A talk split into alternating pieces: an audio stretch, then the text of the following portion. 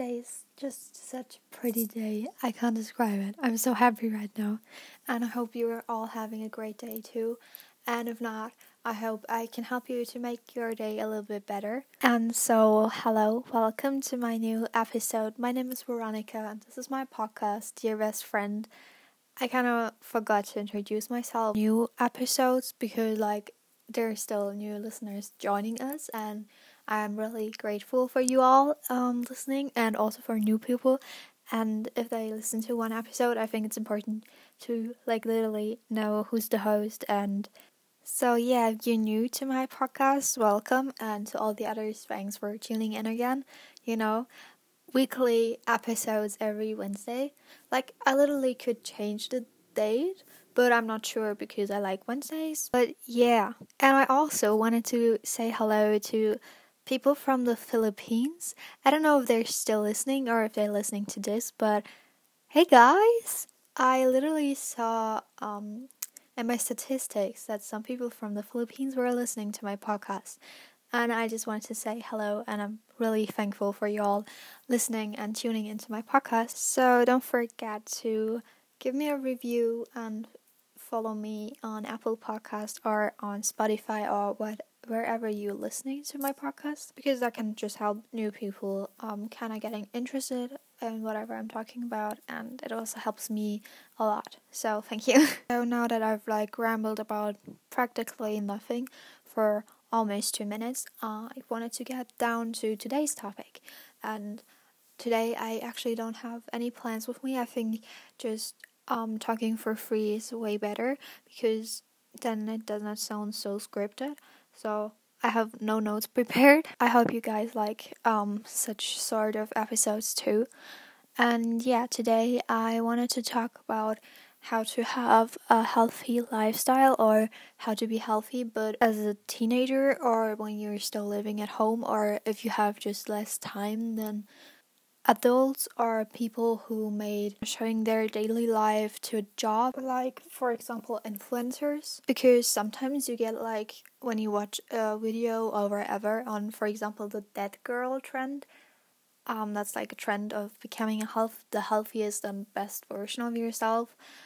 You always just see um adults or okay, not adults, but like um people who have a lot of free time and who just can stand up and do sports right after getting up and who do not have to go to school or have to work a lot. I mean, sure, there's some people out there who are probably still having a healthy lifestyle and are showing us online and also work, but for me, like what I've seen was always these tips from people, but like from people who already have a chance to evolve such a healthy lifestyle? Because for me let's talk for me i think it's really difficult to for example eat healthy 24/7 or to um, stay hydrated the whole day or to do sports whatever if i have school till whatever 5 o'clock in the evening three days a week and then i need to study and do homework or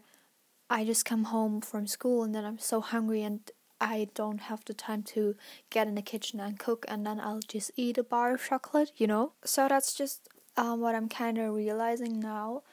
Um, I made like an episode where I was um, talking about my thoughts, like it's actually called um, My Thoughts in Your Hands, I guess. So if you haven't listened to it, you can go check it out again. I think it's a really vulnerable um, episode. But I was talking about comparison and that I always compare myself and with that, I also compared myself to whatever people were posting a that girl video or who were just having a story with just I don't know, like even for example going and watch a sunset or getting up at whatever five o'clock and then go on morning walk. I was just like, oh why can't I do this? And now I'm just realizing it's actually not about my my lifestyle being unhealthy or bad. It's actually just about the time. And these people, for example, made it as their job to document what they do, and so they have like more time to organize their day or their daily schedule just looks different. Like I can't get up at like four o'clock and then do work or whatever because I literally want to have eight hours of sleep before I go to school because then there I need to be active and motivated, and that just does not work for me by standing up at like four o'clock. And so I've just learned to be like, okay, it's normal that I can't do all the things I want to do or that are good for myself or my body, or I can't journal every day in the morning because I just need to keep moving and get up. But it's still like important to have like small moments where you're in peace and where you can rest. So, but on the other hand, I found like little things in my life that I can change that make me feel better or that help me become healthier. So, like, first of all, why do we even want to be healthy? Because life can be um, really comfortable where you're at right now, or with just sitting inside the whole day and I don't know, watching movies and not moving or getting up and to not drink something. I do understand that a hundred percent. I think a lot of people don't believe me because they're probably thinking I'm perfect, and this podcast kind of makes me sound a little bit perfect or like I'm above everything and I can do everything, but that's not true because I literally have so many struggles too. And that's also like now a trigger warning for all people who have a hard time dealing with others, giving them tips about health or in general talking about like I don't know working out or eating habits. I don't want to trigger anything in you, so it's totally okay if you don't want to listen. I think I've plenty of other um like episodes that you can go listen to, but no. so, why should you be healthy? Don't you like want to feel really good in your body when you're doing I don't know, it doesn't matter what you're doing, but you're just feeling good because you know you've done all the important tasks for the day, you nourished your body, you're hydrated, you're showered, whatever, you feel so good. Don't you think that you feel a lot, lot better about yourself and also about your body if you know that you're giving it all it needs? And it also boosts your confidence and your happiness because you know that you had great opportunities today and you used them instead of that you just sat in your bed and did nothing at all and then you can't complain afterwards. And that is mainly why I want to become healthy or in general want to be healthy or live a good life because the feeling you get when you do it is something so rewarding. It like it is worth it and I just realized that wherever I'm wearing, whatever I look like, whatever my skin looks like, just wherever around me is happening, knowing that I did the best I could with myself and with my health and my body and just all the circumstances makes me way more peaceful and like I said, just happy because I know I did not waste time and be like when I'm older looking back and be like, yeah, why haven't I started doing this and this earlier? Or now I'm just realizing why didn't I do this? I could have done so much more in my life. And I just think it takes time, or yeah, I mean, yeah, it takes time to realize that you're better off if you're trying to keep on track with yourself and doing activities.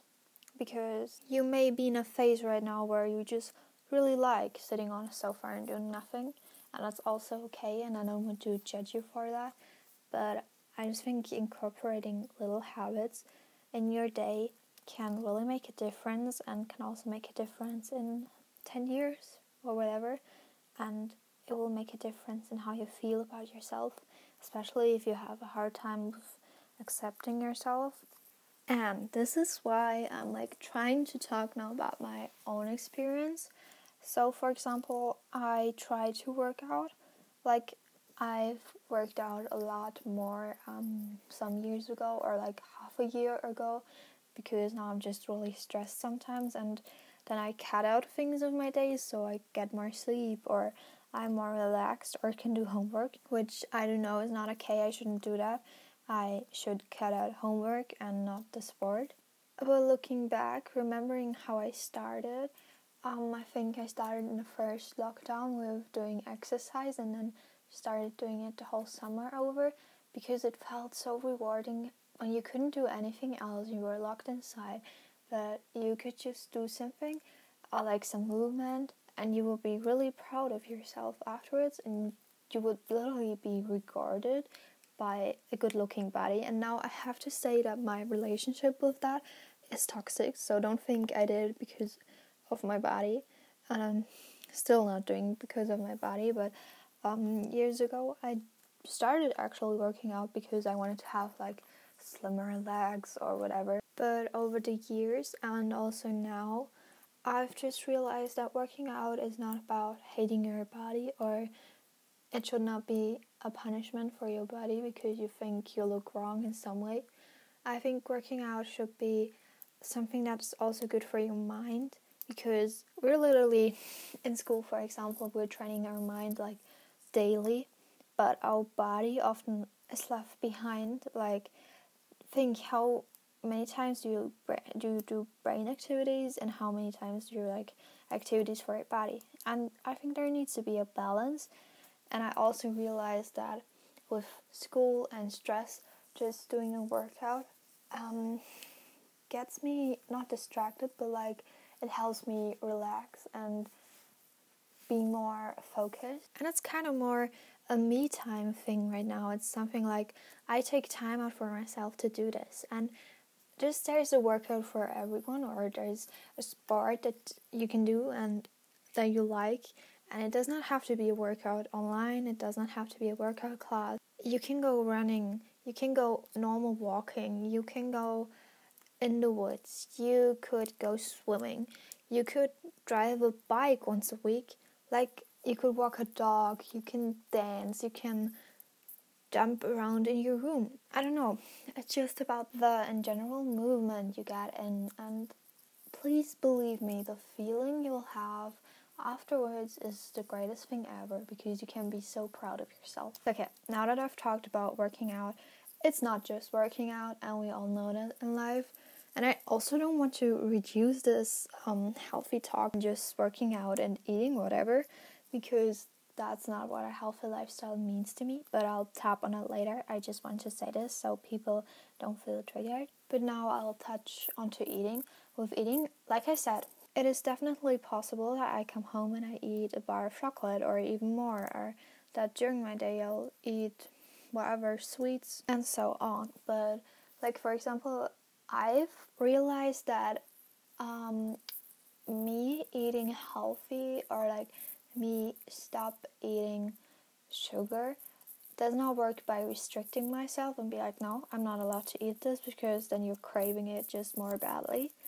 I found out that it works if I buy my own groceries or if I go shopping with, for example, my parents. Take care what ingredients I buy because if you have like dates or something at home and you get a sugar craving, you can just eat the dates and it will be fine and you don't have to eat the chocolate because there's no chocolate around. So for me it is choosing just a healthier option.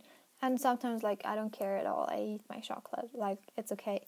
But if you can and you can also eat a strawberry or you could eat another fruit or an apple. Important is for example that it's something that is already prepared or that is finished because it, like I said, time is really short and we will reduce everything that we can so we have more time for ourselves or for other activities. So we will be more likely to eat like fast food because it's prepared really fast and easy and we don't have to stand in the kitchen and cook.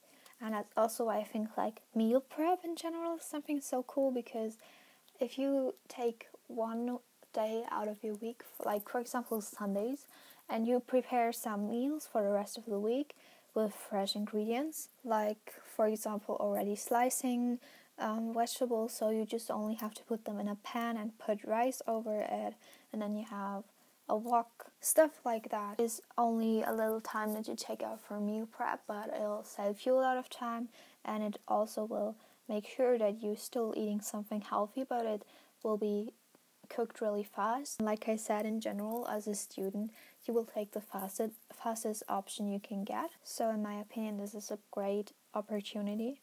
But I do have to say that if someone would have told me that like one year ago, I'd be like, no, I can't because um, my parents are cooking at home and I'm only a child, I cannot decide um, what we're going to eat or what we're not going to eat because what my mom cooks is something that I'll have to eat. But with growing older or in general, my mom does not cook that much at home, so it leaves me the free room to cook for myself or to cook for us both. And if you have the same situation and you kind of wanted to be healthy and cook for yourself, but there's your mom or there's other family members who are still living at home, then how about, for example, taking one day a week that you will cook for you and your mom or for yourself and you tell your parents and you're like, okay, mom, I really want to sometimes be in charge of my own meals and I do not only want to eat what you cook and probably tell your mom that you appreciate her cooking because it's also a lot of work. You'll see when you cook. But you can also cook for your mom then, or for your dad, or for your family. So that's what I do every Thursday. and it changed a lot for me because it makes me aware of all the groceries in our house. It makes me aware of grocery shopping, what we need, a lot of fresh ingredients, if they're like more expensive, if they're organic. And it made like cooking so much more fun for me. Or like my favorite day in the week is Thursday because I can cook for myself. Like not only that, but it's a great thing that I look forward to every week cooking for myself. And on the days where I'm like at school, I prepare myself my meals in a way that I like them, in a way that they're healthy for my standards. So if you're probably working somewhere, you can also like prepare little snacks for yourself with vegetables or fruits.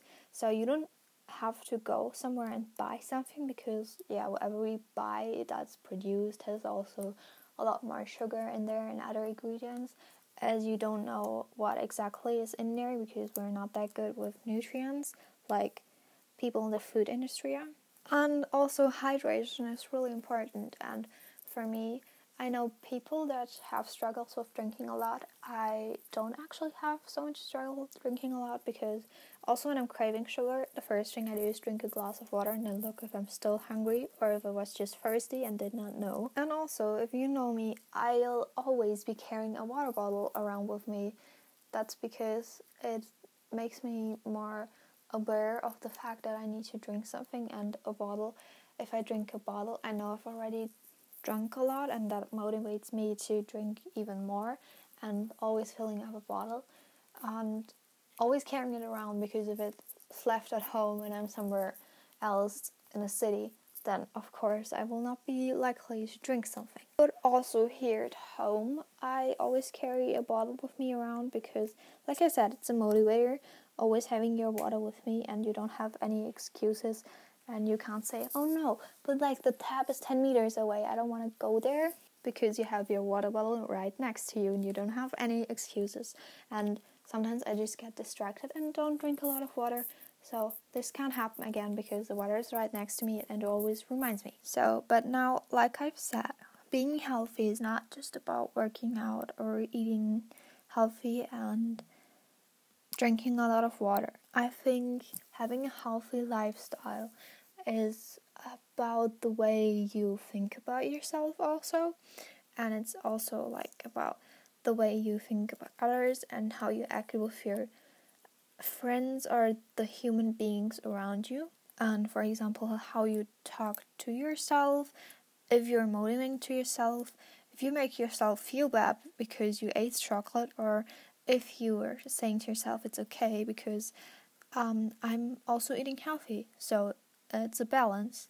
Balance is like the most important word in having a healthy lifestyle because, like I said, it's not restricting, it's not this or that, it's a balance, um, something in the middle.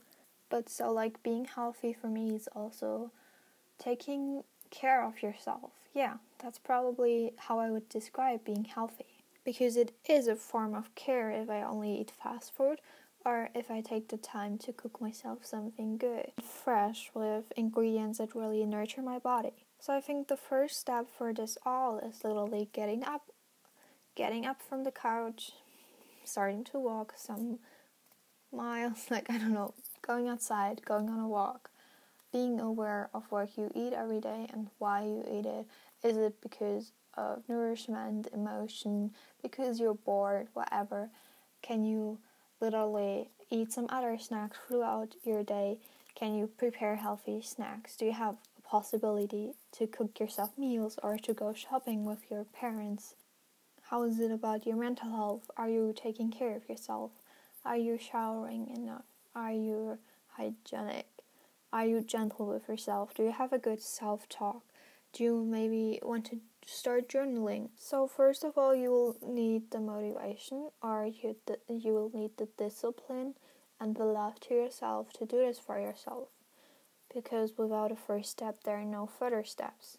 And without realizing bad behavior or um, unhealthy habits that make you feel exhausted or unhappy about yourself and about life, and to change this behavior, it takes a lot of energy and a lot of courage because changing this negative behavior can be something that is triggering and can be something challenging. Um, change is sometimes frightening for humans, and I just want to encourage you to try the first step. You can also like start with writing down some stuff. Um, writing down what you do in a week, with what you're unhappy, what you like to change, what you like to integrate into your daily life, but you just can't because you don't find the time or energy. And planning and organizing is also like a huge part of becoming a better version of yourself but do it in your own pace and with your own time because sometimes we only see those people in the internet living a perfect life while we're having less time for anything. And that's not fair but you have to realize this and try to make the most out of your day and so, with this, I hope you have a great rest of the week and you can use it in a good way. I honestly have so many um, good topics that I wanted to record a podcast to and that I want to upload, like, for example, shyness, being shy, having struggles and insecurities about how you look like and such stuff. But I think I dealt with a lot of topics already in this episode. I hope you all liked it and it was not triggering in any way. So don't forget, every Wednesday there are new episodes. That was really weird, I'm sorry. But okay, guys, I hope we'll hear you soon and have a great, great day. Bye.